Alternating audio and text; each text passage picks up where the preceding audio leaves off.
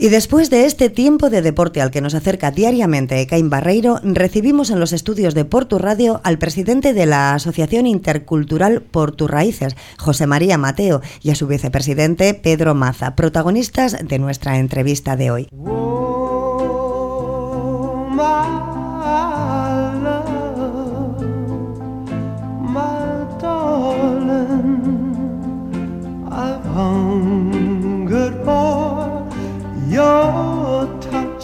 Este domingo, día 17 a las 6 de la tarde, tenemos una cita en la parroquia de Nazaret de Portugalete, con la vigésimo segunda fiesta de los faroles organizada por esta asociación en colaboración con el área de bienestar social del Ayuntamiento de Portugalete. Egunaón José María, Egunaón Pedro, eh, bienvenidos a, a Portu Radio. ¿Qué es lo que nos vamos a encontrar el domingo a las 6 de la tarde? Bueno, en principio lo del domingo es una fiesta eh, típica, digamos, de Colombia, que es la fiesta de la luz o la fiesta de los faroles. Eh, entonces nosotros nos pareció bien en su día, pues puesto que teníamos mucha gente de, Colombia, eh, hacer esta fiesta y de hecho pues ya llevamos ya 22 años celebrándola en la parroquia de Nazaret. Bien, es que son 22 años, no es ni uno, ni dos, ni tres, son 22 años que, vamos, damos por sentado que vuestra asociación también lleva esos 22 años o quizás muchísimos más, ¿verdad? Pues alguno más, sí. Bien, la asociación, ya que preguntas, en el año 2001 surge en Portugalete la necesidad de atender a los emigrantes que estaban llegando a nuestro pueblo, casi todos de origen latinoamericano, en condiciones muy precarias y en busca de trabajo. La mayoría de las mujeres que, dejando en su tierra padres, hermanos e hijos, muchos venían como pioneras, otros intentando una reagrupación familiar y sobre todo una vida más digna para su familia. Un grupo de voluntarios y voluntarias procedentes de distintas comunidades parroquiales deciden empezar un trabajo que creemos es muy enriquecedor.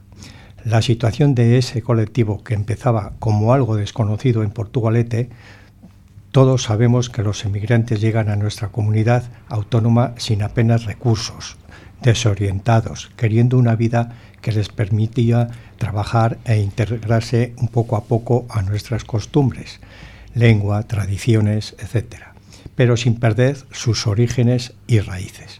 Después de un tiempo de reuniones y reconocimientos mutuos, se ve la necesidad de crear la asociación, cuyo nombre no fue difícil escoger, pues respondía a lo que todos estábamos pensando. Crear raíces, donde estamos, con los que nos relacionamos, pero sin perder las propias.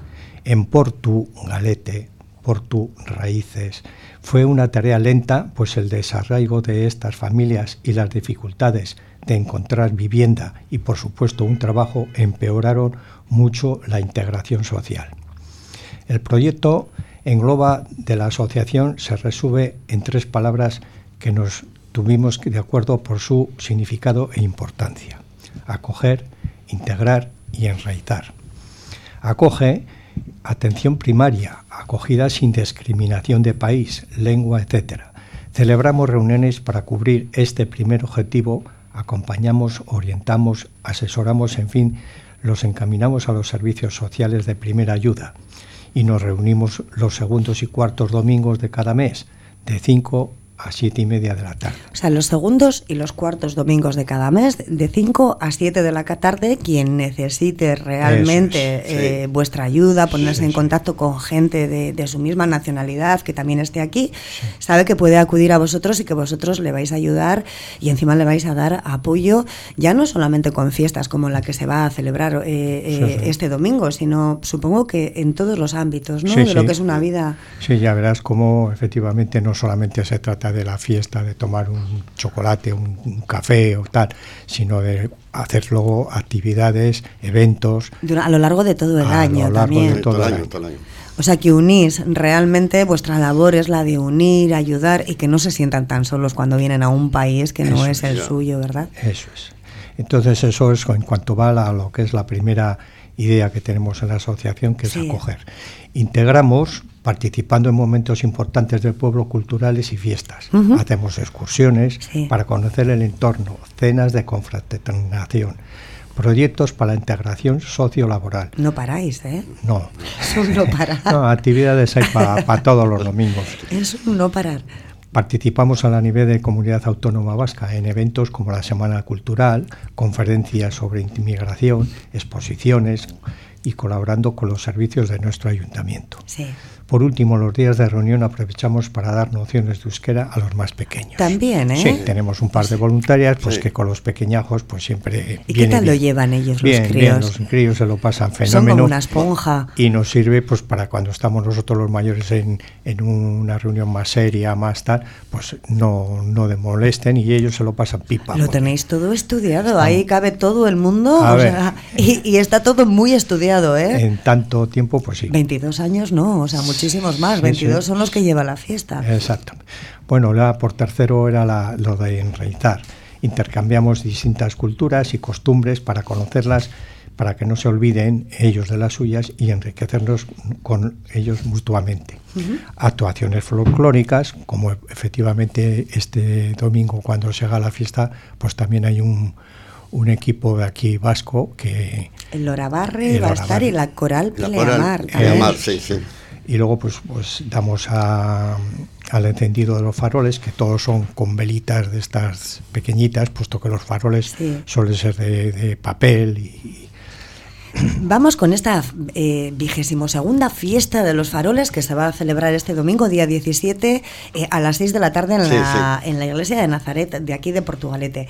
Porque mm, no solamente es el encendido de los faroles, que puede parecer lo más llamativo de todo, sino que bueno, va también, vais a hacer también una ofrenda de luz eh, por la paz y también eh, vais a tener la, la participación, la actuación del grupo Lora Barri de, de danza tradicional Sí. y de la coral Pleamar con villancicos por la paz. Qué bonito, ¿no? Sí. Faroles, villancicos, niños, ilusión, hermanar eh, comunidades, no sé, ese eslogan, acoger, integrar, enraizar. Qué bonita iniciativa, Pedro. Sí, muy bonito. Yo llevo solo siete años, pero Bueno, siete años, tampoco es poco sí, tiempo. he ¿eh? colocado a varias gente a trabajar. Sí. ¿Y qué siente? ¿Qué se siente cuando se ayuda de forma desinteresada? Ya te veo los ojitos, ya, ya te veo emocionado. Se siente emoción.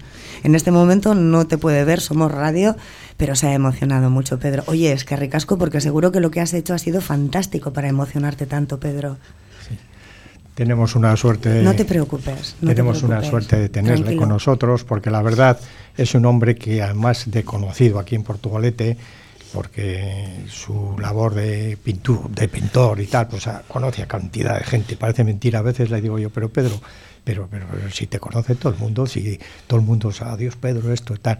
Entonces él eh, da incluso clases de pintura, Sí. que es una cosa muy bonita que hemos incorporado al tenerla aquí como, como es de su pues entonces él se siente muy a gusto y nosotros encantados. Bueno, vamos a dejar a- a lo emotivo a un lado, porque aquí hay que reconocer vuestro trabajo. Y para reconocer vuestro trabajo nos podemos emocionar, pero, pero sobre todo hay que ser conscientes de que hay que seguir trabajando. Muchas veces os encontraréis con situaciones muy complicadas, muy difíciles de Oh. digerir.